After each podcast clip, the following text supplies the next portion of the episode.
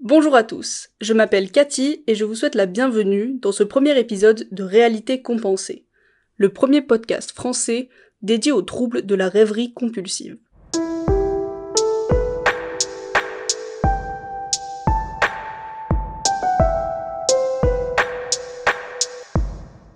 Alors tout d'abord, qu'est-ce que la rêverie compulsive? Vous voyez ce moment où votre esprit divague. Vous pensez à ce que vous allez faire après. Ou peut-être vous vous inventez une petite histoire pour passer le temps. Ces petites histoires sont ce qu'on appelle des rêves éveillés. Tout le monde en fait.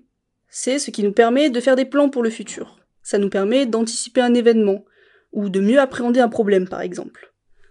Cependant, une étude a démontré qu'alors que la plupart des gens y passent environ 16% de leur temps d'éveil, les rêveurs compulsifs y consacrent en moyenne jusqu'à 60% de leur temps. 70% lors des jours les plus intenses. De plus, les rêves des rêveurs compulsifs sont généralement beaucoup plus intenses, beaucoup plus immersifs, complexes et fantaisistes. Parfois, ils se déroulent dans différents mondes imaginaires, souvent avec des personnages récurrents, inspirés de personnes fictives ou historiques, ou des personnes totalement inventées, et vont suivre des intrigues complexes qui peuvent durer pendant des années. Les séances de rêverie peuvent durer plusieurs heures et surviennent plusieurs fois par jour. Elles peuvent également être accompagnées de mouvements ou de sentiments liés à la narration qui est en train de se dérouler. Les rêveurs vont se déplacer et faire les 100 pas. Ils vont ressentir les émotions de leur personnage. Ils vont ainsi rire ou pleurer en fonction de ce qui est en train de se passer. Ce trouble du comportement, il a été décrit pour la première fois en 2002 par le psychologue clinicien israélien Eli Sommer. Le terme international, en anglais, et maladaptive daydreaming, qui se traduit par rêverie éveillée mal adaptée. Il est important de distinguer ce qu'on peut décrire comme les deux types de rêverie compulsive. La rêverie simplement immersive et la rêverie immersive mal adaptée. Le docteur Sommer définit que la rêverie est mal adaptée ou maladive et devient donc un trouble à partir du moment où elle interfère avec le bon fonctionnement de la vie du rêveur ou de la rêveuse. Quand il ou elle va préférer rêver plutôt que faire autre chose, et va ainsi passer un temps considérable jusqu'à parfois négliger ses responsabilités. Il y a un point sur lequel je tiens à être parfaitement clair, c'est que je ne suis pas du tout une professionnelle de santé. Et à vrai dire, je n'ai aucune réelle connaissance médicale sur ce sujet. À ce jour, le trouble de la rêverie compulsive n'est pas officiellement reconnu par la communauté psychiatrique elle-même. Il est cependant étudié dans les universités de Haïfa, en Israël, sous la direction du docteur Sommer, mais aussi de Lausanne en Suisse et de Fordham aux États-Unis, dans le but notamment de mieux le comprendre, pour ensuite pouvoir le faire recenser en tant que maladie et aider ceux qui en souffrent. Les médecins spécialisés ne sont eux-mêmes pas encore tous d'accord sur le sujet. Je ne peux donc faire que des suppositions. Et je ne voudrais pas induire qui que ce soit en erreur. Je parle ici en tant que personne concernée, et pas en tant que médecin. Tout ce que je sais, c'est que j'en suis atteinte depuis environ mes 8 ans. Et ce n'est qu'à 21 ans que j'ai découvert que ce phénomène, que je considérais comme mon plus grand secret, avait en réalité un nom.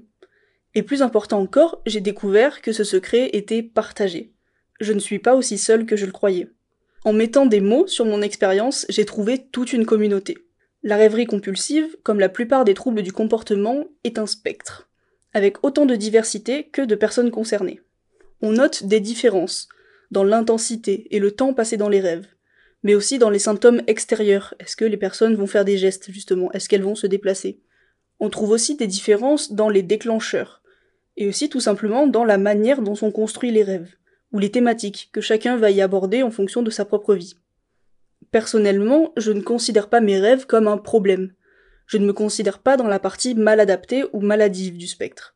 Même s'ils m'empêchent parfois de dormir ou d'être vraiment présente et attentive lors d'une conversation par exemple, mes rêves éveillés sont une source de réconfort, et je n'en tire presque que du positif. Je commence ce podcast en n'ayant que mon expérience comme référence. L'idée, si vous voulez bien m'accompagner, est donc d'en apprendre plus tous ensemble. Et pour que vous puissiez comprendre d'où je pars, je vais vous expliquer à peu près comment ça se passe dans ma tête. Donc pour commencer, le plus vieux souvenir de rêverie que j'arrive à situer remonte autour de mes 8 ans. Depuis mes 8 ans donc, j'ai une histoire en tête. Le personnage principal a grandi en même temps que moi. Et son entourage, son lieu de vie, ses angoisses et ses ambitions ont évolué au fil du temps. Dans cette histoire, il y a des rebondissements, des plot twists, des cliffhangers.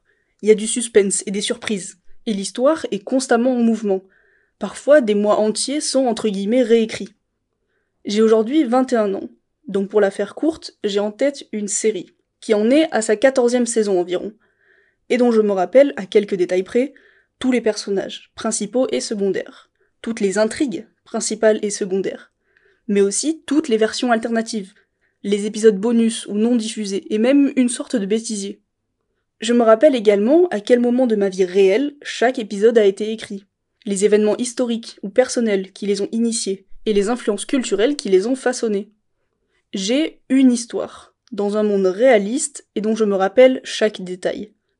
Quand j'ai découvert le terme de rêverie compulsive, et que j'ai commencé à chercher des témoignages, je pensais que tout le monde avait cette même construction. Seule l'histoire serait forcément différente. On n'est pas tous dans le même milieu et avec les mêmes influences. Je me suis vite rendu compte que cette construction, elle est pas du tout unanime. Moi j'ai qu'une histoire, mais certains rêveurs ont plusieurs histoires en même temps. Certains s'imaginent dans notre monde réel, alors que d'autres sont dans des mondes complètement fictifs. Pour certains, une histoire, elle va durer quelques jours ou quelques mois, et pour d'autres, des années. Et alors que certains vont se rappeler chaque détail, d'autres vont très vite tout oublier. Certains vont aussi s'immerger dans des œuvres de fiction, ou en écrire à partir de leurs rêves, pendant que d'autres ne vont même pas arriver à se concentrer suffisamment longtemps pour regarder un film ou lire un livre. Nous sommes tous différents dans la manière dont la rêverie compulsive va s'exprimer, et chaque histoire sera bien évidemment différente. Mais il y a une chose sur laquelle nous sommes à peu près tous d'accord. La cause principale de cette condition est le besoin d'échapper à la réalité, et de compenser ce qui nous y déplaît. Ce podcast est là pour parler de tout ça. En parler avec des personnes qui le vivent. Réalité compensée va partir à la rencontre des rêveurs et rêveuses compulsives pour faire passer le mot à ceux qui pourraient se reconnaître, mais aussi à tous les autres, dans l'espoir de libérer la parole et enlever toute honte ou gêne à en parler, dans l'idée de partager ce secret.